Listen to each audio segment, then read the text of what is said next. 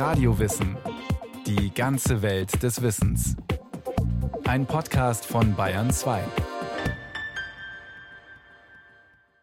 Lob konnte er nicht ausstehen. Und das war keinesfalls Koketterie. Loblosigkeit war sogar sein letzter Wille, den er in einer seltenen Mischung aus Bescheidenheit und Sendungsbewusstsein im Testament festschrieb. Ich möchte, dass alle Nahen und Fernen mich nicht loben. Ich weiß, dass Sie es tun werden, denn Sie haben es schon zu Lebzeiten auf höchst unangenehme Weise getan. Und wenn Sie sich schon mit meinen Schriften beschäftigen wollen, dann sollen Sie zu jenen Stellen vordringen, in denen, ich weiß es, die göttliche Kraft durch mich gesprochen hat und sie für ihr Leben verwenden. Oft war ich so unrein, so von persönlichen Leidenschaften erfüllt, dass sich das Licht dieser Wahrheit durch meine Dunkelheit verfinsterte. Aber trotzdem ging diese Wahrheit manchmal durch mich. Und dies waren die glücklichsten Minuten meines Lebens. Als Leser kann man mit Tolstoi indes gleich glücklichste Tage, ja Wochen verbringen. Mit dem Roman Anna Karenina etwa, einer leidenschaftlichen Ehebruchsgeschichte, die der Schriftsteller in ein opulentes Zeitgemälde eingebettet hat. Man kann sich da verlieren in all den Beschreibungen der Petersburger und Moskauer Bälle, der Familientreffen, Hochzeiten und Landpartien. In den Figuren indes lassen sich die Urdramen unseres Fühlens, Denkens, Sehnens, Staunens und Wissens entdecken. Nichts ist hier Draperie oder Verputz, alles reine, klare Substanz. Wo Inhalt ist, fügen sich die Formen von selbst. Tolstoi ist der literarische Meister menschlicher Regungen. Und wenn es ums Leben geht, sind wir alle Anna Karenina, Wronski, Kitty, Levin, Karenin oder Stepan Oblonski. Graf Wladimir Iljitsch Tolstoi jedenfalls, der Ururenkel des Schriftstellers, hält immer wieder Zwiesprache mit dem tolstoischen Romanpersonal. Tolstoi ist wirklich hochaktuell. Ich finde häufig Anregungen für Gedanken bei meinem Urgroßvater. Ich suche vielleicht nicht direkt eine Antwort auf meine Fragen bei ihm, aber sein Standpunkt interessiert mich. Anna Karenina lese ich vielleicht zum zehnten Mal und ich bin einfach verliebt in diesen Text. Der Roman gibt eine wunderbare Seelenanalyse so vieler verschiedener Menschen. Jeder kann sich in diese Figuren einfühlen. Jeder kann sich in ihnen spiegeln und einen Ausweg aus seinen Problemen finden. Tolstoi ist sehr genau in seiner Beobachtung. Wenn man den Roman liest, versteht man, dass die Ereignisse gar nicht anders hätten laufen können, dass die Helden nicht anders hätten handeln können, denn Tolstoi selbst hat sich in ihrem Charakter und ihrem Verhalten gespiegelt. Lev Tolstoi wird am 28. August 1828 in Jasnaja Poljana in eine reiche russische Familie hineingeboren. Das herrschaftliche Landgut in mittelrussischer Waldeinsamkeit hatte die Mutter, eine Tochter des Fürsten Wolkonski, in die Ehe eingebracht. Lev hat vier Geschwister, drei Brüder und eine Schwester. Die Mutter stirbt früh, 1830, als Lev Tolstoi noch keine zwei Jahre alt ist. Der Vater stirbt nur sieben Jahre später. Die Erziehung der Kinder übernimmt eine Tante, eine warmherzige, temperamentvolle Person, die durch ihr ganzes Wesen mit Liebe ansteckte, wie Tolstoi schreibt. Sein Ururenkel, Wladimir Tolstoi, der heute Hausherr in der Tolstoi-Gedenkstätte Jasnaja Poljana ist, erzählt, wie prägend diese Atmosphäre der Zuneigung für die Kinder war. Das Grab Tolstois liegt im Wald von Jasnaja Poljana. An der Stelle hatten die Kinder immer gespielt. Das Kommando hatte Tolstois ältester Bruder Nikolai, der sich immer die Spielregeln ausdachte. Eines dieser Spiele nannte sich Grüner Stock. Man musste dabei im Wald nach einem grünen Stock suchen. Wer ihn fand, war der Glücksbringer der Menschheit. Die Kinder meinten, dass dann alle Kriege überwunden seien. Alle Menschen würden sich lieben und wären glücklich. Als Tolstoi schon über 80 Jahre alt war, hat er einen berühmten Aufsatz mit dem Titel Grüner Stock geschrieben, in dem er gestand, dass er sein ganzes Leben mit der Suche nach diesem grünen Stock und dem Glück für die Menschheit beschäftigt gewesen sei. Er notierte, dass der Sinn des Lebens nicht darin bestehe, dieses Glück zu finden, sondern nach ihm zu suchen. Und er bat darum, an dem Ort beerdigt zu werden, der ihn an das Glück der Kindheit erinnert.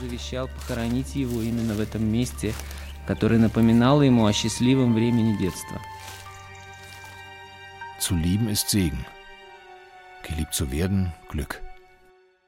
Die tolstoische Kinderschar wird von Privatlehrern zu Hause unterrichtet. 1844 schreibt sich Lev Nikolajewitsch an der Universität von Kasan ein. Er will Diplomat werden und Orientalistik studieren. Doch schon nach ein paar Monaten kommt ihm sein Schlendrian in die Quere. Er fällt durch alle Prüfungen, weil er die meisten Vorlesungen geschwänzt hatte. Auch das anschließend eingeschlagene Jurastudium scheitert an seiner Disziplinlosigkeit. Mit selbst erstellten detaillierten Stundenplänen versucht er sein Verhalten zu steuern, doch schnell driftet alles wieder in Richtung laissez-faire. Mit guten Vorsätzen und Stundenplänen wird Tolstoi jedoch sein ganzes Leben lang hantieren. Ein gesunder Mann braucht acht Stunden Schlaf. Das lässt ihm 16 Stunden für andere Dinge, zum Beispiel zuerst von sechs bis zehn leichte körperliche Aufgaben wie einfaches Handwerk, Baden und Sport ohne aggressiven Charakter. Zweitens von zehn bis zwei Uhr nachmittags geistige Arbeit wie Studieren und Schreiben. Drittens von zwei bis sechs Uhr harte körperliche Arbeit wie Mähen und Pflügen. Viertens von sechs bis zehn Uhr gesellschaftliche Unterhaltung, Musik, Schachspiel und ähnliches. Zwei Dinge, die Tolstoi vor allem in jungen Jahren umtreiben, bleiben in dieser artigen Aufzählung unerwähnt: das Glücksspiel und die Frauen. Leidenschaften, die Tolstoi immer wieder zum moralischen Kollaps führen. Auf der Flucht vor sich selbst meldet sich der 23-Jährige 1851 als Freiwilliger für den Kaukasuskrieg, in dem er gegen aufständische Tschetschenen kämpft. Seine Erlebnisse verarbeitet er in der 1852 entstandenen Erzählung Der Überfall. Zur gleichen Zeit entsteht der autobiografische Roman Kindheit, den die Kritik recht positiv aufnimmt. Tolstoi fühlt sich bestätigt. Meine Laufbahn ist die Literatur. Schreiben. Schreiben. Von morgen an will ich mein Leben lang arbeiten oder alles aufgeben. Regeln, Religion, Anstand, alles. Tolstoi schreibt und hinterfragt Regeln, Religion und Anstand. Er folgte dabei seinem Lebensgrundsatz. Ich hasste die allgemeine Tendenz. Tolstoi war beseelt von der Idee, die Wahrheit zu suchen. Aus persönlichem Interesse wollte er der menschlichen Wahrheit auf die Spur kommen. Er suchte eine Antwort auf die Frage, warum der Mensch überhaupt lebt. Was hält ihn am Leben? Tolstois Anhänger wie etwa Tschertkow und andere versuchten seine philosophisch-religiösen Denkansätze in eine Theorie zu pressen, was meines Erachtens nicht richtig ist. Die Ideen und Gedanken Tolstois sind bis heute aktuell. Er stellte beispielsweise die Macht der Armee und der Regierung in Frage. Dass die Regierung das Volk vertrete, ist eine Fiktion, eine Lüge. Er hinterfragte die Religion, und machte sich Gedanken über die Widersprüche zwischen Menschen, über die Barrieren zwischen Konfessionen und Volksgruppen. Heute sind das wieder wichtige, drängende Fragen. Das Landgut Jasnaja Poljana zählt denn auch Tag für Tag hunderte Besucher. Jasnaja Poljana, was so viel wie helle Lichtung heißt, war Tolstoi eine Herzensangelegenheit. Bergendes, zumeist beglückendes Zuhause und Experimentierfeld seiner sozialreformerischen Ideen. Nur unter Bauern bin ich völlig natürlich, das heißt wirklich Mensch. Der junge Graf hatte das Gut mit 1800 Hektar Land, fünf Dörfern und 300 Leibeigenen als 18-Jähriger geerbt. Gleich dem Helden seiner autobiografischen Erzählung Der Morgen eines Gutsbesitzers träumt der Schriftsteller der sich gerne altrussisch im Bauernkittel kleidet und hohe, selbstgeschusterte Stiefel trägt, von einem Dorf gebildeter, emporkommender Bauernfamilien, die ihm alle herzlich zugetan sind. Das Glück ist mit Müdigkeit und Muskelkater billig erkauft. Tolstois Engagement für die Bauern war allerdings alles andere als ein extravaganter Spleen. Die Bauernfrage stellt Mitte des 19. Jahrhunderts eines der drängendsten Probleme Russlands dar. Erst 1861 wurde die Leibeigenschaft aufgehoben, Die Abhängigkeit der Bauern hielt allerdings noch lange weiter an. Tolstoi erkennt früh, dass Bildung ein wichtiger Meilenstein auf dem Weg ihrer Befreiung ist und unterrichtet die Kinder in Jasnaja Poljana nach russischen Erziehungsidealen, die zwanglos auf die Förderung der Individualität abzielten. In der Erzählung Der Morgen eines Gutsbesitzers lässt er den jungen Fürsten Dimitri jenes Ziel verfolgen, das er längst zu seinem persönlichen Manifest erhoben hatte. Auf diese einfache, empfängliche, unverdorbene Volksschicht einzuwirken, sie von der Armut zu befreien, ihr Wohlstand zu geben, Bildung zu vermitteln, ihre durch Unwissenheit und Aberglauben hervorgebrachten Laster zu beheben, ihre Sittlichkeit zu entwickeln und sie zur Wertschätzung des Guten führen. Der 34-jährige Graf hat bereits ein ausschweifendes, reiches Leben hinter sich, als er 1862 Sofja Andrejewna heiratet. Eine völlig unbedarfte, aber kluge und starke junge Frau. Seit Tolstois später Erzählung Die Kreuzersonate, eine Erzählung über eine gescheiterte Ehe und zugleich Predigt sexueller Enthaltsamkeit, spukt Sofja Andrejewna als zänkische Ehefrau, die Tolstoi mit ihrer dreizehnköpfigen Kinderschar am Gängelband führt, durch die Literaturgeschichte. Lew Nikolajewitsch und Sofja Andrejewna sind ein ewig zerkriegtes Paar. Er versteht sie nicht, sie versteht ihn nicht. Beide schreiben Tagebücher und reichen sie sich zum gegenseitigen Lesen. Beide sind selbstverständlich nicht ehrlich. Tolstoi quält seine Frau mit seinen ständig wechselnden Ideen, die nicht selten den Status quo der Familie gehörig ins Wanken bringen. Er ist freiheitsliebend, sie harmoniesüchtig und teuflisch eifersüchtig. Sie reißen mich in Stücke. Manchmal frage ich mich, warum ich nicht weglaufe von ihnen allen. Die Fliehkraft der Ehe und der Liebe nimmt sich Tolstoi in seinen beiden großen Romanen Krieg und Frieden und Anna Karenina vor. In Krieg und Frieden ein die Triebkräfte der Geschichte untersuchendes Historienpanorama, das 1869 erscheint, gibt es noch das Glücksbild der ungetrübten Liebesehe zwischen Natascha Rostow und Pierre Besuchow, dem der Schriftsteller starke autobiografische Züge verleiht. Für das Leben wird ein Ideal benötigt. Ein Ideal ist jedoch nur dann ein Ideal, wenn es Vollkommenheit ist. Wie Tolstoi ist dieser junge, unverbesserliche Idealist unentwegt auf der Suche nach sittlichen Idealen und dem Sinn des Lebens. Wie soll man leben? Wie muss man sterben? sind die beiden Grundfragen Tolstois, die sein ganzes Schreiben antreiben. Natascha hingegen durchdringt mit ihrem Charme, ihrer lebhaften Emotionalität und ihrer Anmut die ganze Romanhandlung vor dem Hintergrund der napoleonischen Kriege.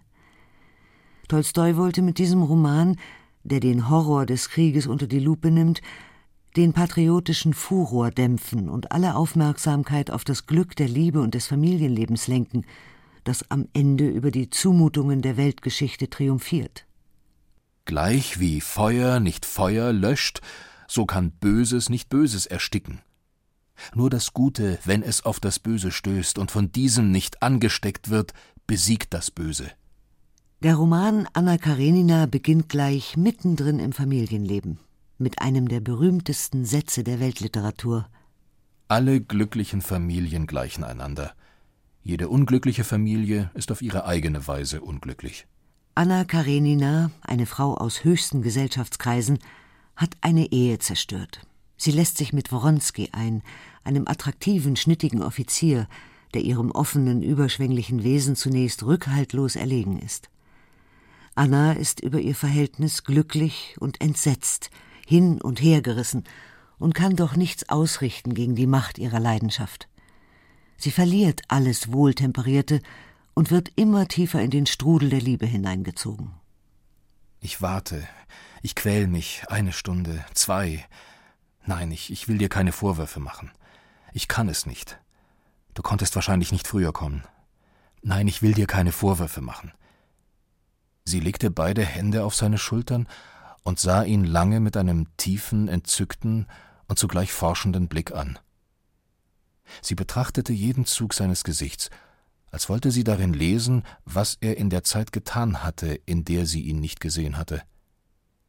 Wie bei jedem Wiedersehen versuchte sie ihr Fantasiebild von ihm, ein unvergleichlich schöneres, in der Wirklichkeit unmögliches Bild mit seinem wahren Wesen in Einklang zu bringen. Wie viel ist Täuschung, Verblendung, Wahn? Eine Geschichte des Scheiterns und Beschwörung des ständigen Gelingens. Nichts kann Anna Karenina aufhalten. Sie ist schwärmerisch und läuft offenen Auges auf die Katastrophe zu. Wronski erschreckt allmählich diese kraftvolle und ungestüme Natur, die alle Konventionen sprengt. Er kann nicht mehr Schritt halten und kühlt ab. Wie oft hatte er sich gesagt, dass ihre Liebe ein Glück sei. Und nun liebte sie ihn, wie nur eine Frau lieben kann, der die Liebe mehr bedeutet als alle Güter des Lebens. Und doch war er bei weitem nicht mehr so glücklich wie damals, als er ihr von Moskau nachgereist war. Damals hielt er sich für unglücklich, aber das Glück stand ihm noch bevor. Jetzt fühlte er, dass das schönste Glück schon hinter ihm lag. Immer wieder sinnt Tolstoi den untergründigen Verbindungen nach, welche das Leben zusammenhalten. Noch jeder Roman und jede Erzählung sind seine verlängerte Autobiografie, eine Gratwanderung zwischen existenzieller Ich-Erfahrung und Literatur. Alles bei Tolstoi ist Verwandlung, Veränderung. Wie kaum ein anderer hat er vorgelebt, dass der Geist aus Entgleiten besteht, das ewige Glissando der Erkenntnis. Dazu gehören bei Tolstoi immer auch Krisen. Nach Veröffentlichung der beiden großen Romane zieht er eine vorläufige Lebensbilanz und kommt zu einem niederschmetternden Ergebnis. Ich tötete Menschen im Krieg und trieb Menschen zu Duellen an, um sie zu töten. Ich verspielte Summen beim Kartenspiel, lebte von den Mühen der Bauern, verurteilte sie zu Strafen, lebte ausschweifend und betrog die Menschen. Lüge, Raub, Hurerei, Ehebruch, Trunksucht, Unbeherrschtheit, Mord. Es gab kein Verbrechen, das ich nicht begangen hätte. Und trotzdem lobten die Menschen mein Verhalten. Und meine Zeitgenossen sahen und sehen mich als einen vergleichsweise moralischen Mann an. So lebte ich zehn Jahre lang. Während dieser Zeit begann ich zu schreiben. Aus Eitelkeit, Lüsternheit und Stolz. Ein selbstzerknirschter Paukenschlag, auf den die Reue im Zeichen der Religion folgt, weit entfernt jedoch von den Dogmen der orthodoxen Kirche. Ich fühle mich fähig, mein Leben seiner Verwirklichung zu widmen. Dieser Gedanke ist die Gründung einer neuen Religion, die der Entwicklung der Menschheit entspricht. Eine praktische Religion, die keine zukünftige Seligkeit verspricht, sondern Seligkeit auf Erden. Die Umkehrung der Werte, auf die die Staatskirche 1901 mit der Exkommunikation des Schriftstellers reagiert. Wenn die Vertreter der Kirche Christen sind, dann bin ich kein Christ und umgekehrt. Seine Anhänger indes verehren Tolstoi fortan wie einen Propheten. Gott, zu dem er ein ausgesprochen hingebungsvolles und vertrautes Verhältnis unterhält, ist für ihn wechselweise die Liebe oder das Leben. Literatur spielt davor erst keine Rolle mehr. Seine Vorstellungen von einem anderen, richtigen Leben finden um die Jahrhundertwende begeisterte Anhänger. Jasnaja Poljana wird zum Pilgerort. Die Tolstojaner, eine Regenbogenmischung aus religiösen Eiferern, Sozialreformern, Veganern und Sonderlingen, lassen sich in Teljatinki nieder, einer Siedlung in der Nachbarschaft, wo sie auf den umliegenden Feldern arbeiten und um die Gunst ihres Meisters rivalisieren. Sofja Andrejewna hasst diesen Klüngel, vor allem den einflussreichen und herrschsüchtigen Sekretär ihres Mannes, Wladimir Tschertkow, den Generalgouverneur des Tolstojanertums. Die Stimmung im Hause Tolstoi gleicht einem Pulverfass.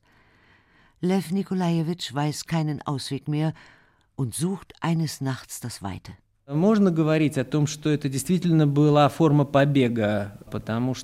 Man kann wohl wirklich sagen, dass Tolstoi geflüchtet ist.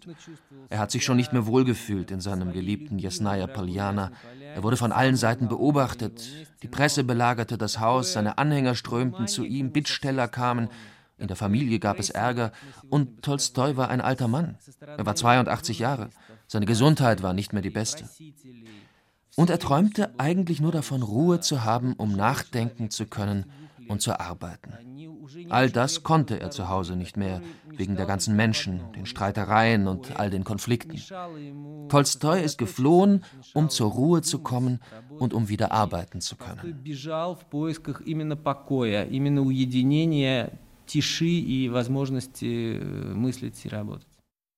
Weit ist er nicht gekommen.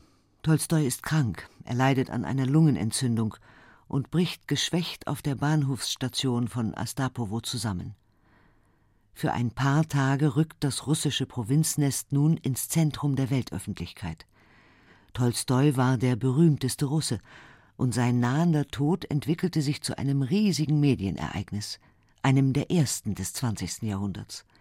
Zahlreiche Kamerateams hatten sich rund um das Bahnwärterhäuschen versammelt und berichteten über die angespannte Lage vor Ort. Auf einem Foto sieht man Sofja Andrejewna, die von außen durch das Fenster zu ihrem sterbenden Mann schaut. Fünfzig Jahre hatte sie mit ihm gelebt und alle seine Werke bisweilen sieben, achtmal abgeschrieben. Am Ende hatte man sie nicht zu ihrem Mann vorgelassen.